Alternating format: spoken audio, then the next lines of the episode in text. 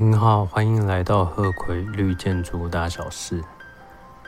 我们这一集的内容是 Sustainable Sites Credit Ten Direct Exterior Access 永续基地的第十个得分项目，对于户外空间的直接连接。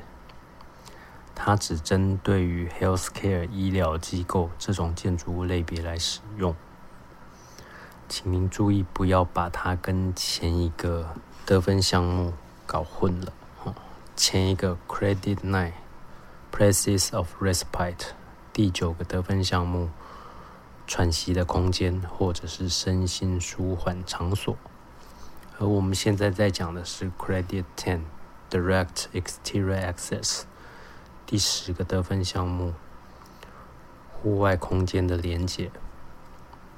好，这个得分项目要求提供。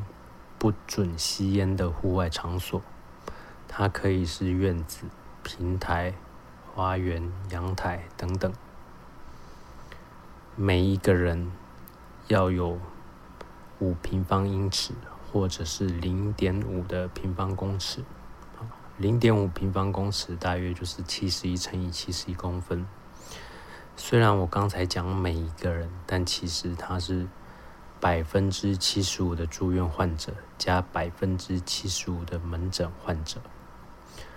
住院患者在这里的定义是每天停留二十三小时以上，而门诊患者在这里有一个字叫 clinical LOS（length of stay），就是他的治疗时间四个小时以上才算数。再重复一下。百分之七十五的住院患者，百分之七十五的门诊患者，分别是二十三小时以上以及四小时以上。至于有些患者的状况不是那么的好，他没有办法自己移动，所以我们在计算的时候，我们就不列入这些患者，因为他们不太有机会出来这些户外空间。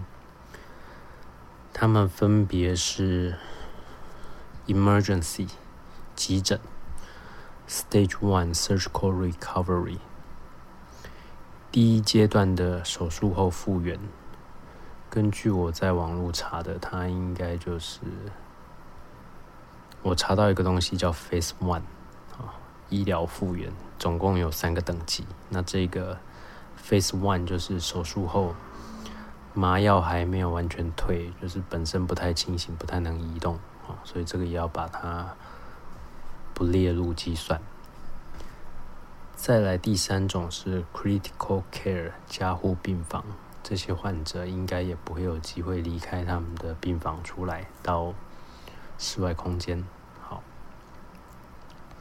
至于这些禁烟的空间呢，它需要符合力的另一个得分项目当中的要求，IEQ C one。Indoor Environmental Quality Credit One Enhanced Air Quality Strategies，室内环境品质第一个得分项目，加强的室内空气手法的第二个方案。